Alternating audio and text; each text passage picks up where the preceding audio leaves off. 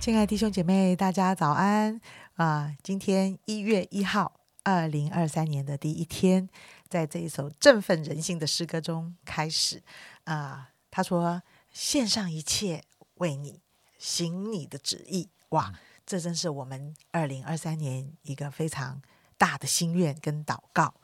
一天一章真理亮光，今天我们在这里与大家相遇。我们从马太福音的第一章。来开始，我们要今天读第一节跟十八到二十五节，亚伯拉罕的后裔，大卫的子孙，耶稣基督的家谱。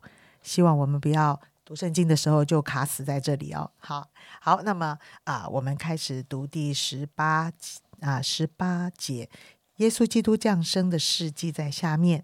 他母亲玛利亚已经许配给约瑟，还没有迎娶，玛利亚就从圣灵怀了孕。她丈夫约瑟是个异人，不愿意明明的羞辱她，想要暗暗的把她休了。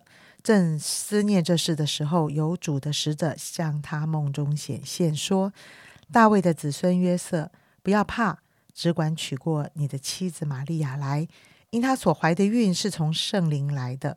她将要生一个儿子，你要给他起名叫耶稣，因他要将自己的百姓从罪恶里救出来。”这一切的事成就了，要应验主借着先知所说的话，说必有童女怀孕生子，人要称他的名为以马内利。以马内利翻出来就是神与我们同在。约瑟醒了，起来就遵着主使者的吩咐，把妻子娶过来，只是没有和他同房。等他生了儿子，就给他起名叫耶稣。哇，刚刚过完圣诞节，好像马太福音第一章又是一个耶稣降生的故事。好，弟兄姐妹早安，新年快乐呀！呃，希望新的一年真的我们在上帝的话里面，呃，继续的有长进，而且更多的来经历神。好，那今天我们从马太福音第一章开始。那呃，当你在继续往下听之前，容我很鸡婆、很繁琐的再提醒一次。如果你还没有打开自己的圣经，把这张圣经先读一遍的话，好不好？你现在先暂停一下，好，有个五分钟，打开你的圣经，自己先读一遍。也许你可以再呃有一些的思想，好，你再来聆听，好吗？那我要继续下去喽。假设你都已经读完了哈，OK，好。那如果你已经读完了，你会发现在马太福音的第一章。大致上有两个比较大的段落。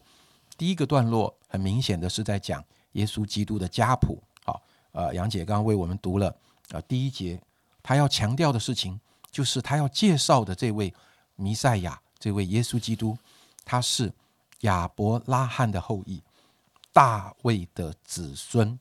然后后面这一连串的人名，谁生了谁，谁生了谁，谁生了谁，就在用很具体的人名的记录。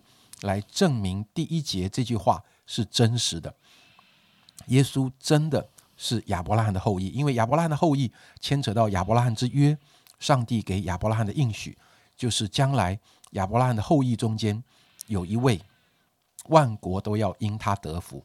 在创世纪十二章，上帝所应许亚伯拉罕的那一位，现在在马太福音第一章啊，要应验在耶稣基督的身上。神也同样应许大卫。他的国度是不断绝的，是一个君王的这个角色。大卫的后裔中间有一位要永远坐在大卫的宝座上，那不只是地上的一个政权，那是一个君王的身份，在神面前永远做一个君王，做一个治理者的那样的一个身份，这是大家所仰望的。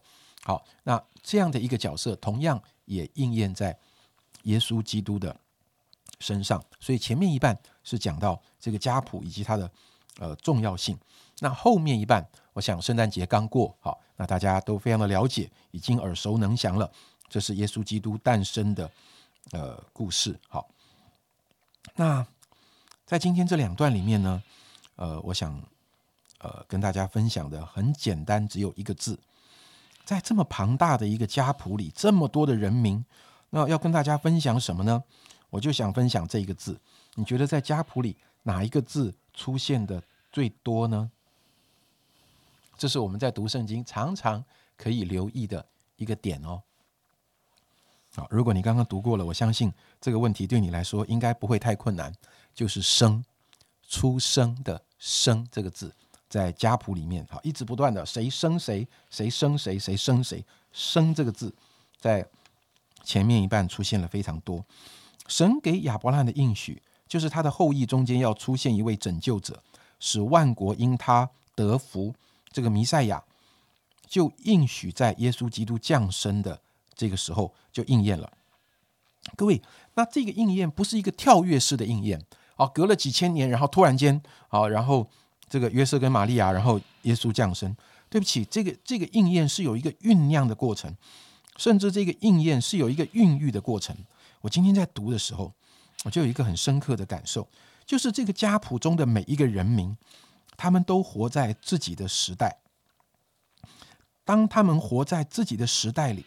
他们似乎就是很像一个一般人一样的生儿养女，好，呃，这个到了年纪可能就嗯呃娶了妻哈，或者是嫁了人哈，然后这个啊夫妻同房就生下一个孩子。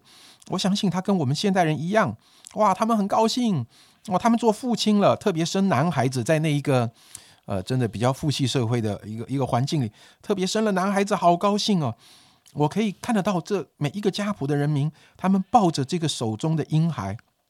这时候是多么的欢喜快乐，但是他们或许并不明白，就在他们生儿养女的过程中，他们也在上帝的应许之下，孕育了弥赛亚的降生。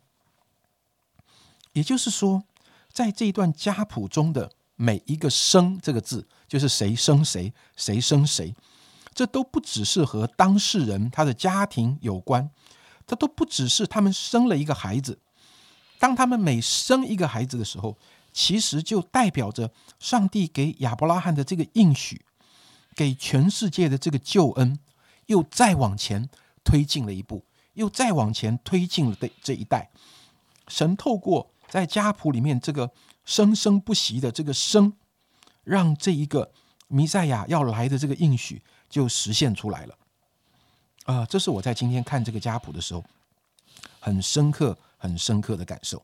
就是每一个人民，当他生了一个孩子，抱着孩子的时候，他的喜乐不只是他得到一个孩子的喜乐。如果从神的角度来看的时候，每一个生都跟亚伯拉罕之约这个应许有非常密切的关系。即使当事人自己有的时候或许还搞不清楚状况，那对今天的我们。有什么样的意义呢？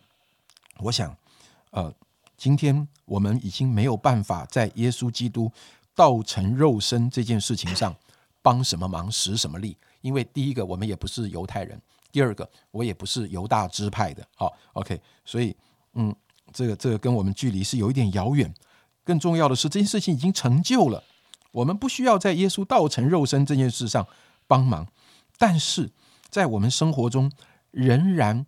有一个生，这个生并不是孩子出生的那个生的概念，这个生我觉得是一个产生、发生的概念。耶稣基督的恩典，他的国度跟作为，神在基督耶稣里的旨意，其实是透过我们这一群跟随神的百姓，即使在血缘关系上，我们不是亚伯拉罕的后裔。但是因着信耶稣，我们成为亚伯拉罕真正属灵后裔的这一群基督徒。我们的生活思想决决定我们的言语行动，应当有一个生，就是把神的旨意跟神的作为生出来。我们今天生的不是耶稣的道成肉身那个小 baby，而我们会生出神的旨意。这是我今天很深刻的一个一个体会，就好像后面那一半，各位。约瑟真的有生下耶稣吗？坦白来讲，没有。耶呃，约瑟跟耶稣没有血缘的关系，因为玛利亚是被圣灵感孕的。约瑟跟玛利亚根本没有同房。约瑟非常清楚知道这件事，玛利亚腹中的胎儿跟他没有真正的呃血缘遗传的关系，但是却从他那里领受了一个。亚伯拉罕后裔的那个身份的那一个关系，所以你知道约对约瑟而言，不能说是肉身的那个生，对他来讲，他不是自己生了一个孩子。但是其实我觉得约瑟在某种程度上像是我们的一个代表，因为从肉体的关系上来看，他没有参与在耶稣基督诞生的实际，他没有跟玛利亚同房，但是我们却看见他在一个极大的困惑中，就是一奇怪，这玛利亚这一个非常好的女孩子，怎么怎么怎么会未婚怀孕呢？他可能是带着委屈的，我我怎么会？怎么这个事情怎么会发生在在我身上呢？他甚至是困惑的，觉得很纳闷的。然后就在这个情况里啊，他神透过天使给了他很清楚的一个指引。